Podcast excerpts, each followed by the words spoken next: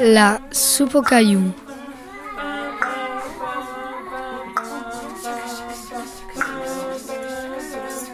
Portrait chinois. Présente-moi ton mourin que soit. Quel est votre nom? Moi c'est Thibaut. Et toi?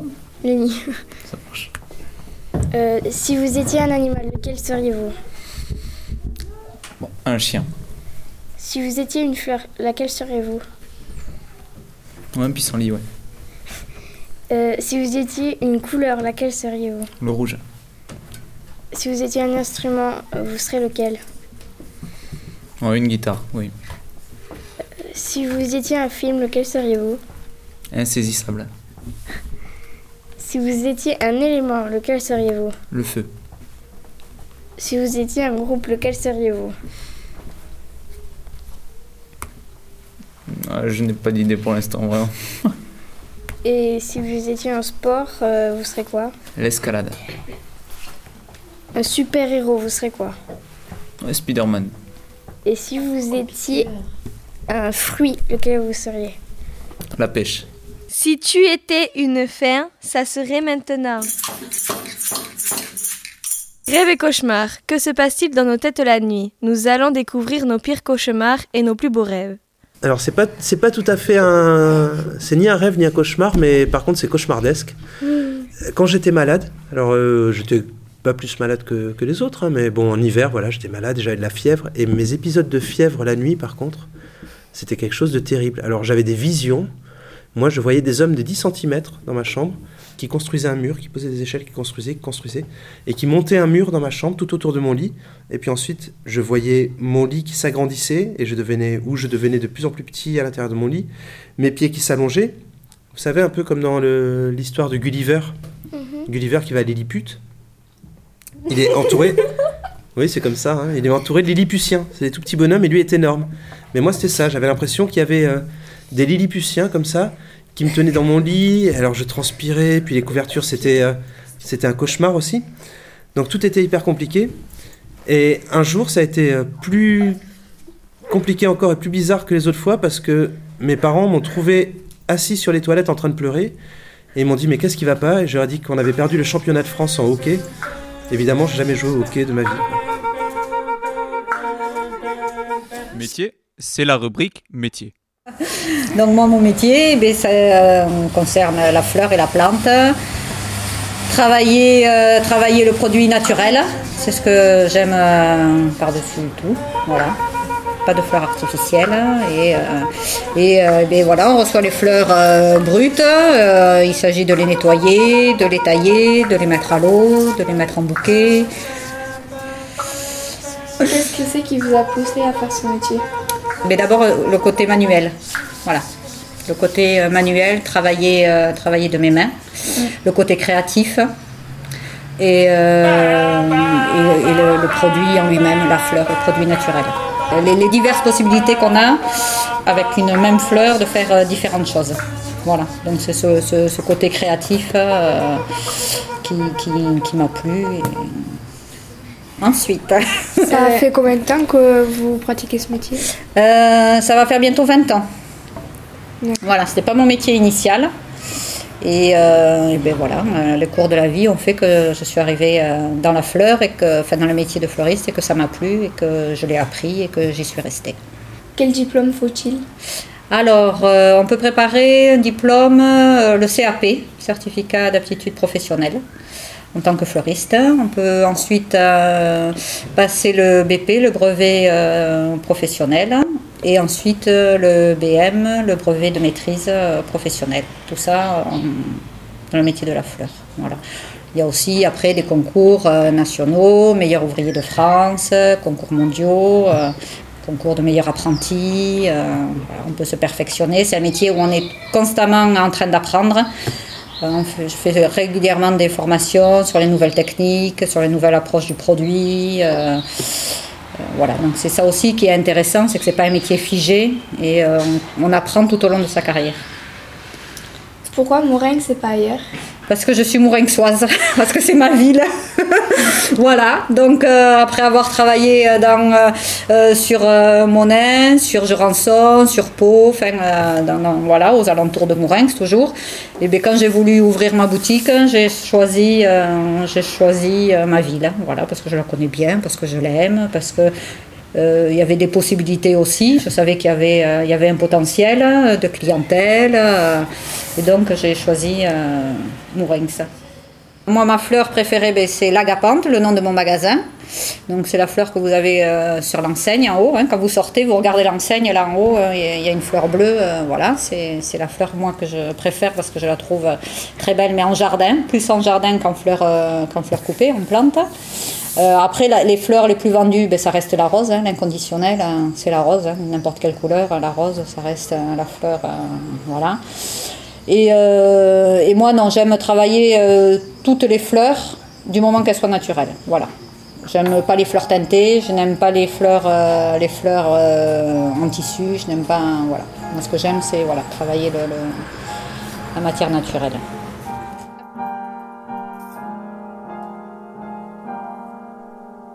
C'est parti pour les chan chan chan chansons.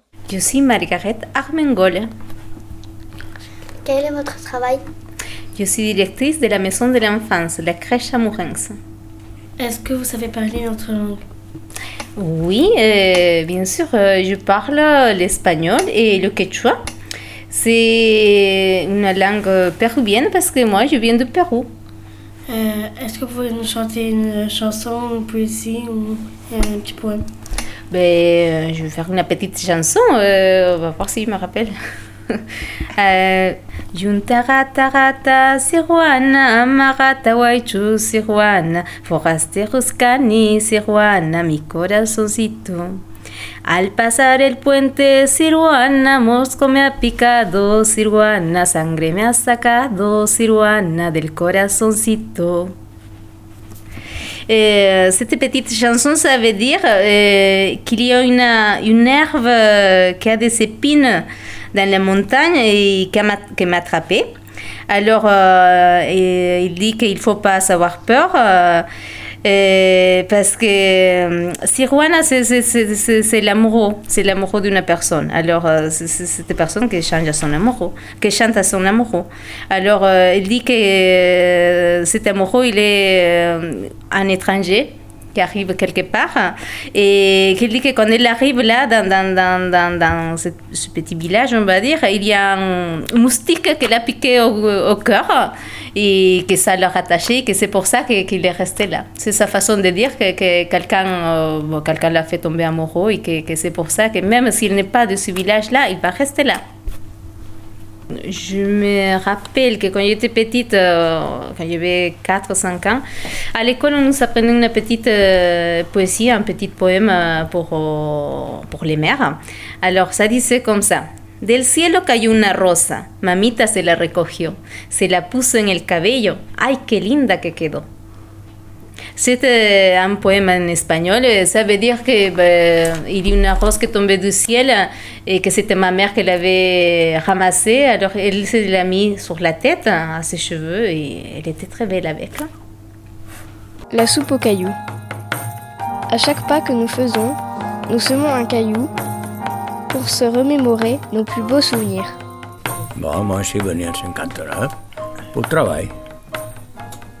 Bon, euh, au départ, ça, a été un peu dur. Et petit à petit, suis venu. Euh, J'habitais au foyer Bâtiment. Le foyer Bâtiment, je ne sais pas si vous savez où ça se trouve. C'est la rue Gaston Févis. Et la place Gaston Févis, c'était les deux. Alors j'avais été là en tant que célibataire. Après, oui, il faut dire la vérité. Après, bon, après, on s'est marié. Et la vie à Mourens, il était, il était triste à l'époque. Parce que à Mourens, à la nuit, il n'y avait pas, il n'était pas éclairé.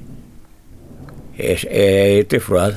Le magasin, il était, il y avait simplement que le fond de commerce.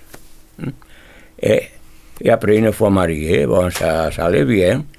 Ah, il y avait des contraintes parce qu'il y avait, et, et en étant célibataire aussi, il y avait des femmes qui avaient le, Il y avait, à l'époque, il y avait la guerre d'Algérie. Il y avait des femmes qui avaient, étaient séparées parce que le mari il était à la guerre en Algérie. hein. Alors, il y, avait, il y avait une contrainte pour, euh, pour le couple.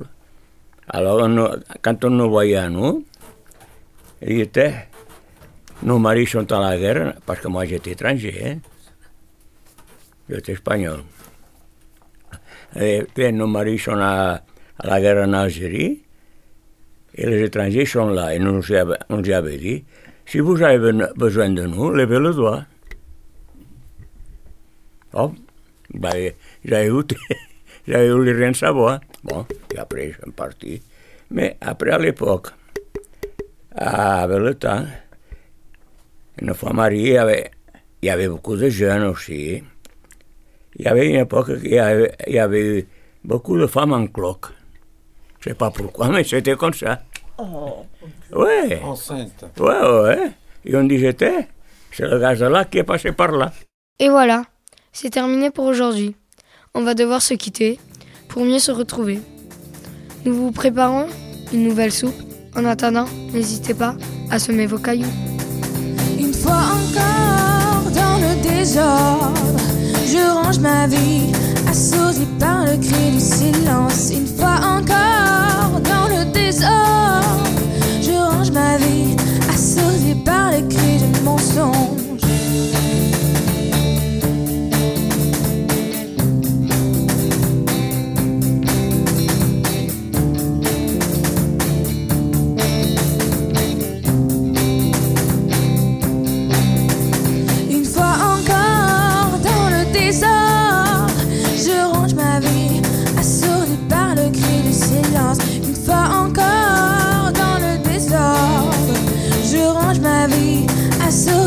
assourdie par les cris du mensonge. Je m'étourdis encore, infernal, infernal, je m'endors sur mes larmes. Étourdi par mon sort qui me désole, me désole, je m'endors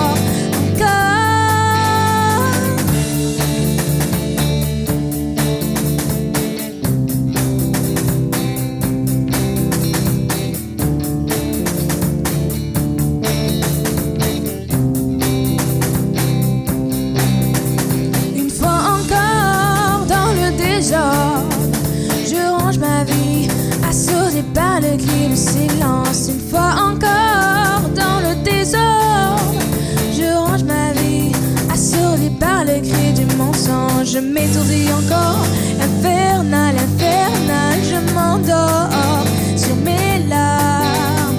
Étourdi par mon sort qui me désole, me désole, je m'endors